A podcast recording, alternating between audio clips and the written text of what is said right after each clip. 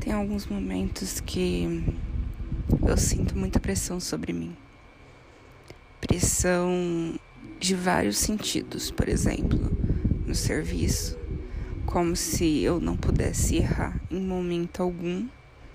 Eu tenho que ser perfeita. E ninguém é perfeito. Ninguém. Aí eu sinto essa pressão. Eu sinto a pressão da minha família que de tentar manter a minha família, sendo que eu sou a única que ajuda.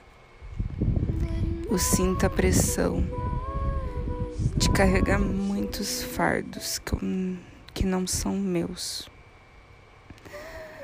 A pressão de ter que lidar com uma doença que a cada dia piora meu psicológico e eu ter que ficar sorrindo.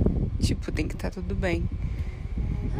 É foda isso, cara. É foda você ter que o tempo todo estar bem, demonstrar estar bem para para todo mundo. Isso é chato. Isso machuca. Eu estou sem meus remédios. Acabaram. Eu não sei se eu consigo dormir. A ansiedade tá desde manhã. Eu eu ainda não chorei hoje. Ainda. Mas tá vindo lembranças, sabe? Memórias. E tá doendo. Tá doendo pra caramba. Como eu disse no episódio anterior, não sou uma vítima. E não vou me fazer de uma, como muitos me chamam. Não sou coitada também. Cara, eu só queria que tudo isso acabasse logo, sabe? Cheguei a comentar que ainda não coloquei um ponto final porque eu tenho algumas coisas para resolver. E uma dessas coisas é ter que trabalhar para mim conseguir ter um dinheiro para devolver para uma pessoa.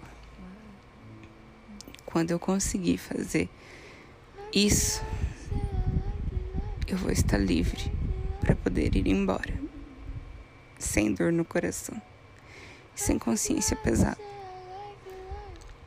eu sempre fui muito eu, sempre fui muito sincera com meus sentimentos. E talvez eu fui sincera demais com quem não merecia. Eu fui trouxa. E continuo sendo, porque eu continuo sentindo.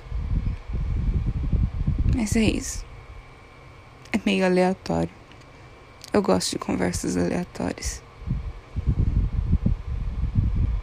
É que acho que vai ter vários episódios essa noite, porque